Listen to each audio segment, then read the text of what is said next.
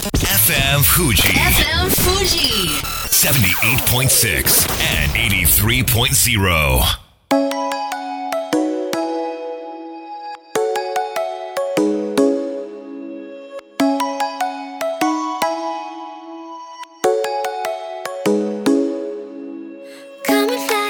月曜夜のひとときいかがお過ごしでしょうか？この番組「みんなのラジオは」自分の故郷を盛り上げたい誰かの役に立ちたいぜひ知ってほしい聞いてほしいそんなたくさんの思いを発信していく番組です。本日で第107回の放送。東京代々木のスタジオビビットより公開生放送でお届けしてまいります。さて先日池袋のとあるイタリアンのお店で食事をしながら打ち合わせをしておりましたら隣に座っていた方が有名な俳優さんでえーと心の中で叫んでしまったわけですがかなり狭い店内でお客さん同士の間隔もあまりない状態なのに周りあまり気づいていない様子であれ？自分だけが気づいてるのかとちょっと勝手な優越感を覚えたわけですけれどもまあプライベートで来ているわけですしこの嬉しい気持ち自分の胸の内にしまっておこうと食事をご一緒した方にも黙っていたんですけれどもその俳優さんが先に帰られたのでやっと今横にいた人誰々さんですよみたいなことを言うことができてえー、そうなんですか？全然気づきませんでした。早く行ってくださいよもうみたいな。まあここは予想通りの展開だったんですけれどもそしたら私の横の横にいらっしゃった若い3人組の女性の方々が話しかけてくれてやっぱりそうでしたよねそうでしたよねみたいな。あなんだみんな気づいてたんだと。だけどマナーを守ってそっとしておいてあげたんだなということでね。なんかこの前山手線新宿駅で人身事故があってでまあ関係者の方がこうブルーシートで見せてはいけないものを隠しているのになんかそのブルーシートを越えてこうスマホで笑いながら撮っているその日本人のモラル大丈夫って海外のニュースでも取り上げられていたんですけれども私が見た感じ、うん、日本人のモラル大丈夫あると思いますと。えー、感じました。こんばんは。DJ 西川俊也です。さあそして番組の進行はもうお一方。どうも私も目白で唐揚げを食べていたらなんと隣に彦摩呂さんがいました。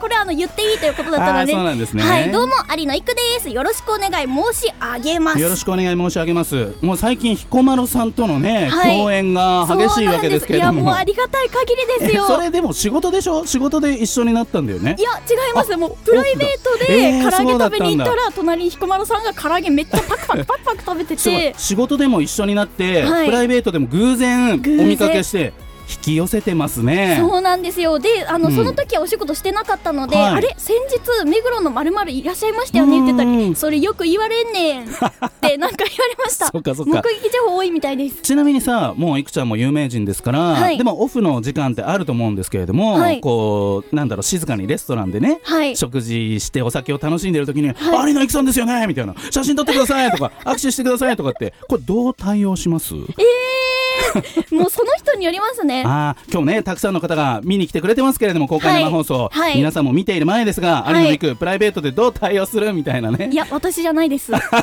そっか私じゃないことにしてくれと。そっか、今はねちょっとオフだよっていうところでね。いやなんだかんだ、うん、あのお話しすると思いますけど、ね、ご挨拶程度に。でも多分みんなマナー守ってくれると思う。うん、あ今はねオフだからそっとしておこうって、うん、きっと思ってくれるんじゃないかなと思いました。はい、さあ今日はね久しぶりにメッセージテーマ用意しておりますのでいくちゃんから発表してください。テーマは面白い。はいということでですねぜひあなたの身近の面白かったこと、まあ、人の話でもなんか事柄でも構いません。ぜひメッセージお待ちしています。みんなアットマーク FM 富士 .jp みんなアットマーク FM 富士 .jp または番組公式ツイッターみんなアンダーバーラジオみんなアンダーバーラジオ。こちらからも、えー、お待ちしております。もしかしたらねツイッターの方がお手軽かもしれませんので、まあ、みんなに見られちゃうかもしれないけれども、はい、えー、全然送ってください。それでは本日もみんなのラジオ元気よくスタートです。FM Fuji FM Fuji 78.6 and 83.0この番組は株式会社フレイマ柴田ホーム会計事務所甲州藤川本菱純米大吟醸の提供でお送りします。さあここからは当番組のコメンテーター株式会社フレーマ大室秀明さんに登場していただきましょう。大室さんよろしくお願いします。はい、よろしくお願いします。じゃあまあ早速メッセージテーマということで面白い話してください。おっ。といきなり来た。早っ。いき早いな。ちょっとそれは、えっとですね僕うん。先週ジャパンはい。IT ウィークという展示会イベントに出てたんですよ、で展示会イベントに出てるのでやはり弊社のものをね皆さんにご紹介したい場じゃないでまあ、すか、ブース出店料払って出してるわけですからね、そうなんですけど、うん。なぜかこうい来場いただけてる方の半数以上がですね、はい。逆にうちに営業をしに来るというあら謎の状態になってしまいまして。本来お客様であるべき立場の皆さんが、はい。ブースを出している会社に営業をかけてくると、はいへえそれどう対応するんですか、まああの大概そういう方たちっていうのは人材系のお仕事をされている方が非常に多くてですね、あーそっかそっか、うんまあ、あの海外の優秀なエンジニアいますよとか、うん。うん話半分に聞いて流すっていうような作業がちょっと疲れたかかなと。そっかまあでも逆にそれが面白くて、あそうなん。だもうなんかえこっちは出してるのにお逆営業かけてくるのかなかなかずぶとい神経で面白いなこいつらっていうのはありましたけどそっね。かそっか、はい。いくちゃんもさそれだけ前面に唐揚げを出していたらさ、はい。お店側からさ今度うち来てくださいとかそういうことってあるんじゃない？あめっちゃあります めねちゃめちゃある。めっちゃ面白い。ああまあそれは気持ちよく、はい。あ行かせていただきますみたいな話になるんですか？そうですね、うん。でも私やっぱ美味しい唐揚げじゃないと紹介したくないのでそうだ。そこはまあこだわりね。そうですこだわってやります。もう一回食べに行ってからですね。あれのいくさんのすごいところなんです。はい。さあ続いてはこちらのコーナーです。街行く藤川のコーナー。なんか大人な感じでありがとうございます、はい。それでは深澤亮さんです。よろしくお願いします。よろしくお願いします。では早速自己紹介そしてプロジェクトの紹介をお願いします。はい、町行く藤川プロジェクトの主催をしておりまして、普段はあの目黒区でですね、ブランディングの会社をしております。はい。というわけでブランディングの仕事もしながら、はい。深澤さんの地元山梨県富士川を盛り上げるべくそうですね。頑張っていらっしゃる、はいということなんですがそんな深澤さんはい、ラグビー大好きですよね。そうですね、よくご存知で。絶対もうツイッターが熱い 熱いなーってラグビーのコメントが熱いなと思ったんですけれども、今回のワールドカップ日本代表、はどのようにご覧になりますか？いや、もうみいろんな人が言ってますけど、うん。やっぱり南アフリカの時ですね。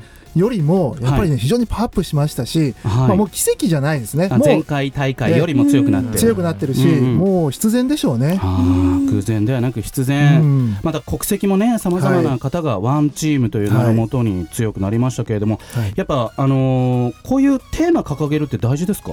と思いますね、やっぱりうん。あの国籍もみんな違いますから、はい、そういう中でワンチームっていうこの、まあ、理念ですよね、これのもとに、えーみんなその考え方を共有して、はい。まあ、一つになっていくっていうのは、これ、ブランディングの方面から見ても非常に正しいと言いますか、はい、うんちなみに山梨県ですと氷川高校がああ、そうですね、かなりね、ええ。もうラグビーの名門として全国では有名ですけれどもね、はい。山梨県のラグビーにも注目していきたいと思いますが、はい。さあ深澤さん、はい。11月から再びはい。桜プロジェクトが始まるということで、改めてこちらについて教えてください。はい。これはですね、あのークラウドファンディングで、はい。えーまあ、桜のオーナーを募集しようとうんうん。いうものなんですが、はい。山梨県富士川町の大星公園という場所がですね、うん。山梨県唯一の桜の名所100選なんですよ。すごい。知ってる人ほとんどいないんですけど、うん。でここをですね世界一の桜の名所にしようということで、うん。桜のオーナーを募ってですね、はい。で食事をしていくと、うん。これを町と一緒にやってます。大橋君さ先ほど知ってる人いないっておっしゃいましたけども、はい。これは山梨県民の皆様にもあまり知られていないということと思いますね。あ大星公園、はい。でも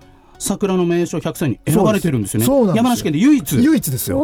これはやっぱり県民の皆さんも知っておいていただきたい。ったいないですよ、みんな。うん。上野公園なんか行くよりも、全然あのスペースありますから。あ、そうなんですね、はい。上野公園行ってる場合じゃないよと。行ってる場合じゃないです。大星公園に行ってえーください、行ってください。でこの桜のプロジェクト、はい。え去年に引き続きということですよね、そうですね。うん。はい。あのーいわゆるはい。桜にオーナーになれて、はい。まあ、植樹できたりするわけですけれども、はい。これじゃあどんどん植樹のエリアが広がっていくってことですか？公園中に 예. 広がってきます。どう？いくちゃん。えー、みんなしで出しましょうよ。出します、えー、出したい。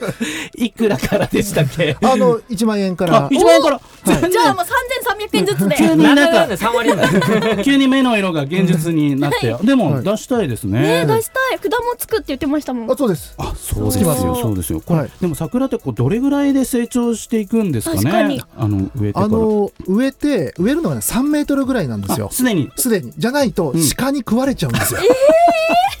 リアルです。はい、なので、はい。植えた翌年にはもう咲きます。あそれは嬉しい。嬉しい。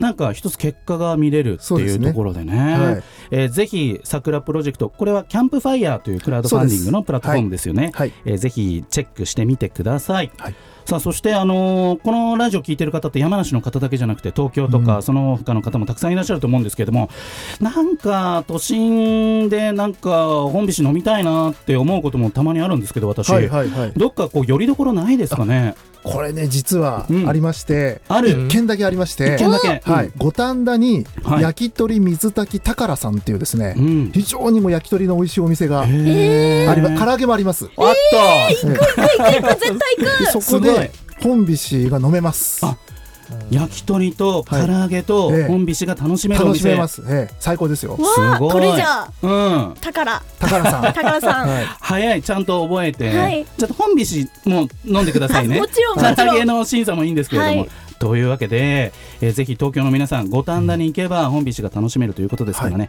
ぜひチェックしてみてくださいあのー僕事なんですけどもちょっと妄想入るんですけど、はい。妄想会。今あのーラジオの仕事をしててで今東池袋でスタジオも運営してるんですけど、うん。もう一つ飲食やりたいなって思ってて。おおあれバーやりたいなって思ってるんですよ。そしたら？そうだから、はい。本菱置きたいなって思ってて、はい。で野菜は、はい。第3週のゲストの室岡さんの、はい。あの麻布柴崎屋の野菜使いたいなとか思ってて、はい。であのそのコンサルは、はい。同じくあの佐藤学さん みんなのラジオのですよね。みんなのレストランですね。でこれラジオでねお店できるんですよ、はいだからそういうこのノウハウをね、はい。うまく使っていきたいなと思ってて、はい。私もあの唐揚げイベント開きたいです。あその場所を使って、はい。あぜひ企画させていただきますのでよろしくお願いします。すごい。というわけでね、えー深澤さんにも、はい。い、ろいろこの本菱にも思いがね、えー詰まっているわけですが、はい。あっという間に時間がやってきてしまいました、最後にリスナーの皆さんにメッセージをお願いします。あの桜のオーナーぜひなっていただいて、うん。そうすると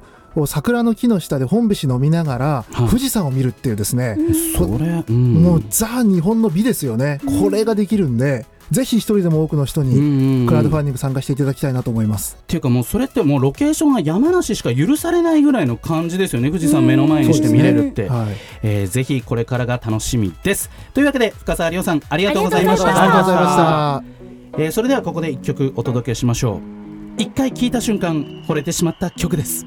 マルーン5で「メモリーズ。FM Fuji. FM Fuji. 78.6 and 83.0. さあみんなのラジオ改めまして私西川俊也とアリーの行くと大室秀明でお届けしておりますではここからはメッセージテーマいくちゃん改めてメッセージテーマは？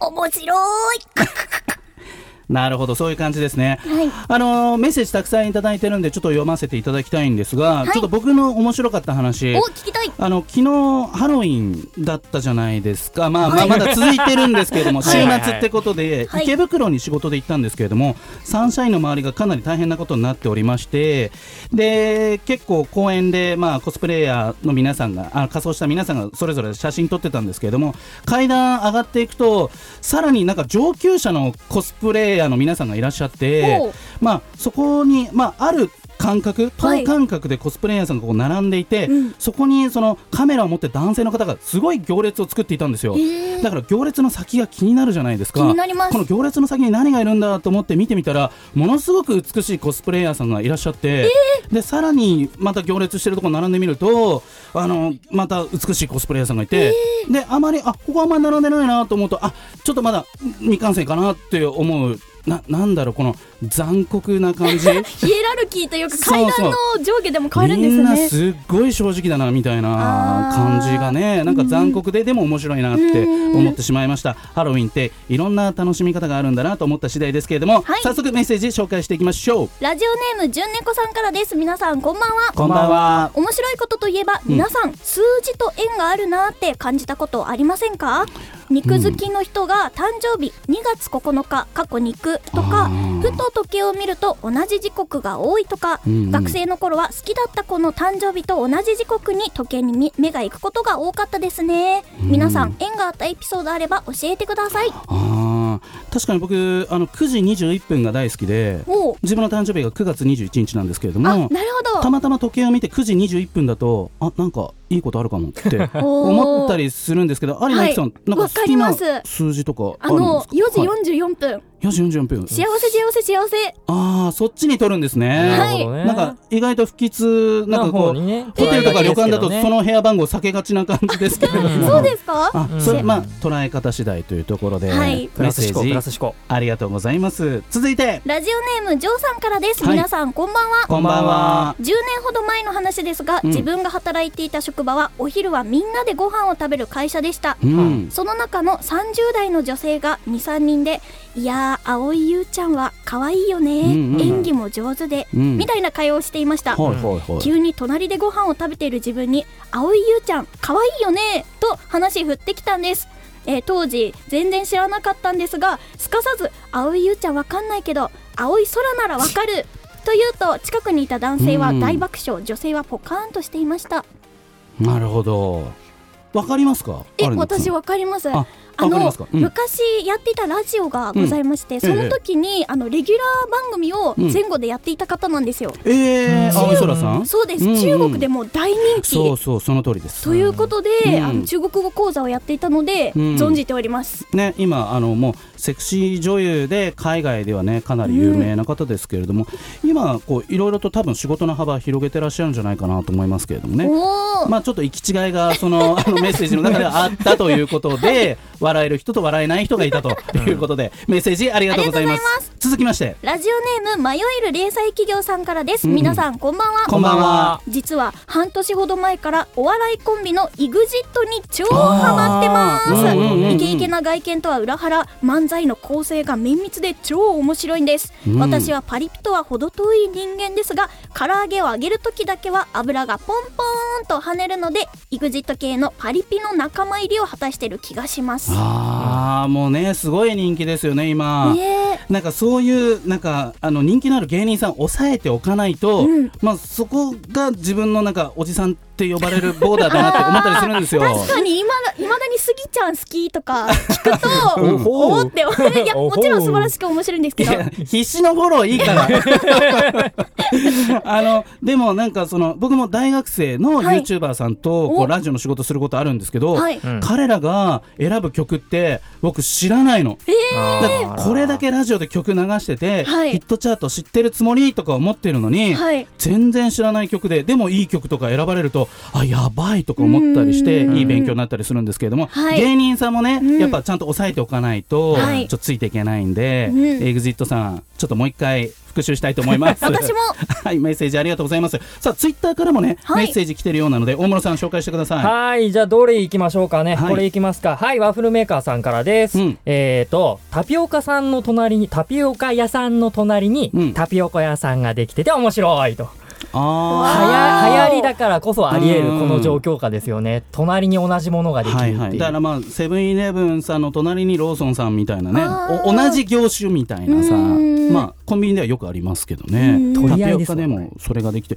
でもどうどうなの？タピオカって2020年も はい。持ちますか？ってえーいう話になってますけどね。はい。僕この間まあ原宿歩いてたらポップコーン。あ全く行列してませんでしたあんなに流行ってたのに。ああんだけ流行っててうん。原宿駅抜けるぞっていうぐらい行列してたんですけど、うん。まあ今普通に買える状態で、まあ、お店ありますからね。全然楽しめると思うんですけど、タピオカの動向も気になる2020という感じですがはいメッセージありがとうございます。続きまして。ラジオネームメロぴょんさんからです、はい。皆さんこんばんは。こんばんは。最近ハマってる面白いこと。トランプの暗記です。え？なんと52枚のトランプの順番を暗記します。ああ、なるほどね。一枚一枚に物のイメージを覚え順番にストーリーを妄想していきます、うんうんうんうん。自分で作り出すおかしなストーリーと全部正解した時の達成感がすごく楽しいです。私はまだ20分ほどかかりますが世界一はなんと12.74秒だそうです どういうこと？どういうこと？52枚をやっぱハートのエースだったらラブラブなエースがいてみたいな。その覚え方ははい。いいとして、そのこの重なってるわけじゃないですかトランプって、はい。それをこう上から順番に並んでる順番を入れていってしまうということですか？そういうことですよね。いやそれすごすぎない？面白そう。覚えて手品に利用応用するとかそういうことなのかな？もう暗記だけですよ多分。暗記だけ？暗記勝負。うーんそのモチベーションってどっから？それメロぴょんさんに聞いてくああーそっださいかそっか。いやでもすごいことですよね。暗記してどうするの？みたいなことですよね。全否定してませんよ。やめてくまあださい。でもこれ暗暗記術の基本なんですよね。あ。そうそうなんだ、はい、そうなんですよ。あの要は物を覚えるときって他のものと紐付けて覚えていくっていうのが記憶術の基本なのでそっか。その応用ですね。うーん。ちょっとトランプとしばらく会ってないので、はい。なんかちょっとこう こう言うとアメリカの大統領みたいな感じ 本当だ。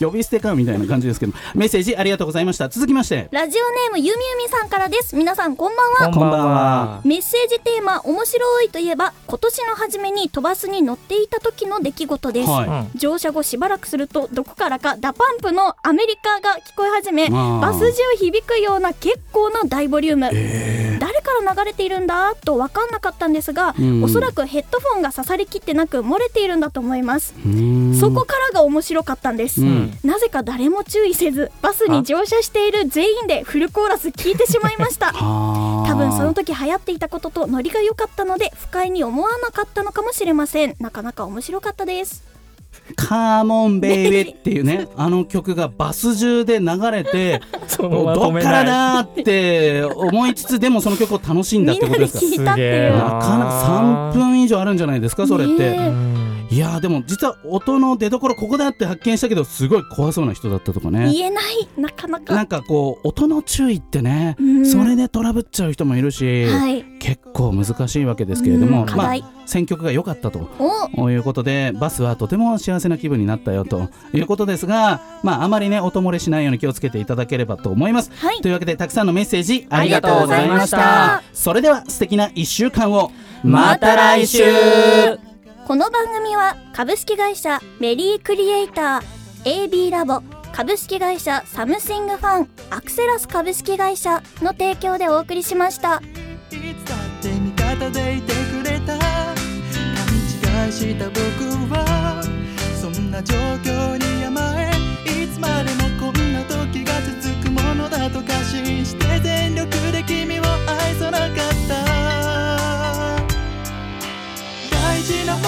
失って初めて気づかされた自分の愚かさ取り戻すことのできない